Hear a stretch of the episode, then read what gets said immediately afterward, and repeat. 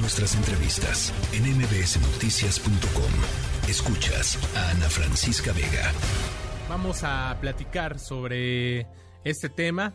Ya es un año, un año sin justicia por la muerte de Devani, quien apareció en la cisterna de un hotel 13 días después de su desaparición en Escobedo, Nuevo León. Para platicar sobre este tema, le agradezco mucho al señor Mario Escobar, papá de Devani. Buenas tardes, señor Mario, ¿cómo está? ¿Qué tal, Adrián? Buenas tardes. Aquí te saluda también mi esposa Dolores Basaldúa. Eh, un gusto, señora Dolores. Gracias, gracias por tomarnos eh, la llamada. Pues preguntarles, eh, eh, sin duda, cómo ha sido el camino durante este año en la búsqueda de justicia para la muerte de Devani. Pues ha sido muy difícil, Vaya, porque este realmente no tenemos todavía nada, nada, nada conciso, nada, este, pues ni un presunto culpable, este, pues detenido ni nada, no, el caso, la investigación sigue abierta, este, pues ha sido un año muy difícil, vaya, porque nosotros apenas estamos aprendiendo a estar sin Devani, este, y es difícil. Sí, como dice mi esposa, con muchos sentimientos encontrados, este, porque bueno, este, en estos días nosotros, este, pues la estábamos buscando con la esperanza de encontrarla viva. Y, y bueno, vimos que la fiscalía local, este, eh, omitió muchas situaciones, muchas negligencias, mucho dolo, eh, entonces en ese sentido, bueno, ahorita estamos en la, en la antesala de la Fiscalía General de la República y todavía con la esperanza de encontrar, este, la justicia y la verdad.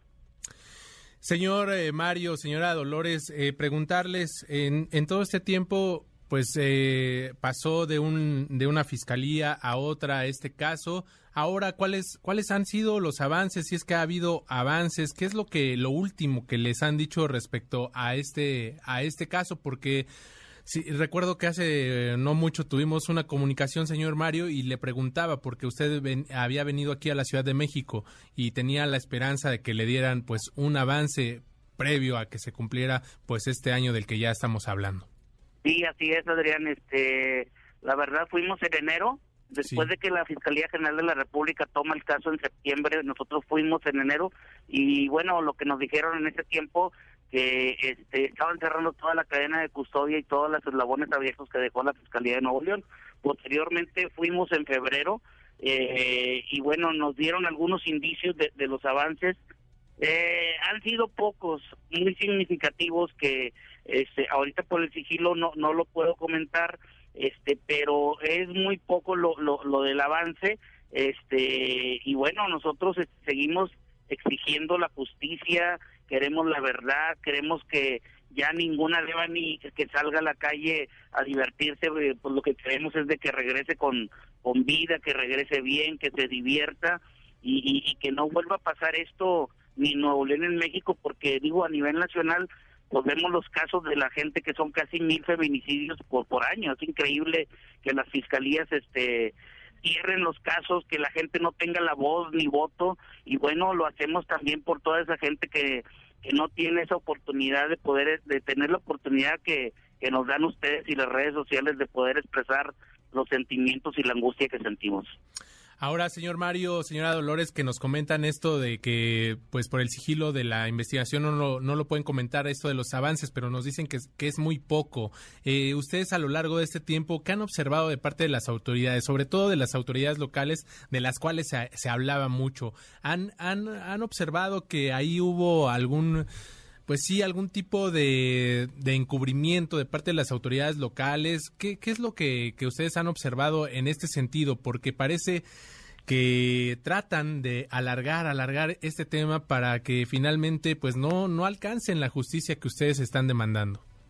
Bueno, este sí, la verdad sí, como como lo comentas tú, digo, hubo muchas omisiones a grito abierto, este, digo, cuando dieron una conferencia de prensa que estábamos nosotros ahí presentes, entre ellos mismos se, se, contra, se contradecían, o sea, uno decía una cosa y otro decía otra cosa y, y, luego el doctor Partero que hizo la autopsia este dijo que se cayó, se murió, se levantó y luego se, se volvió a morir, o sea, la verdad este eh, como que no se pusieron de acuerdo Entonces, este, en ese sentido nosotros levantamos la voz y, y sí hemos visto mucha negligencia, mucha corrupción por parte de las autoridades locales. Y en ese sentido nosotros es lo que exigimos, exigimos la justicia, primero la justicia de Devan y de encontrar la justicia y la verdad para poder este, tener un duelo nosotros correcto, para que mi hija descanse en paz y, y este y posteriormente para que no vuelva a pasar esto con ninguna con ninguna mujer de, de México. Señor, señor Mario Escobar, papá de Devani, pues eh, justo eh, platicábamos de, de, este tema, esta, esto que ya, ya nos está diciendo, pero preguntarle también, eh, a lo largo de este tiempo, usted ha tenido contacto con las eh, autoridades de los distintos niveles de, de, de gobierno. Eh, ya nos decía que había venido a la Ciudad de México. ¿Hay alguna otra eh, cita, reunión programada en días próximos? Sí, qué bueno que me preguntas eso. El día de hoy tuvimos una conversación este con la gente de la Secretaría de Seguridad Pública y Ciudadana, sí. con gente de la licenciada Rosy Cerle, y bueno, pues le, le, solicitamos una una audiencia, ¿verdad? Que nos dé un espacio, pues, para para que esto vaya más rápido, porque la verdad ya es un año, no perdemos la fe, no perdemos la esperanza, aprendimos a ser, este, a, a, aprendimos a ser, este, ¿cómo? resilientes sí. y, y bueno, en ese sentido, este creo que este vamos a seguir con eso.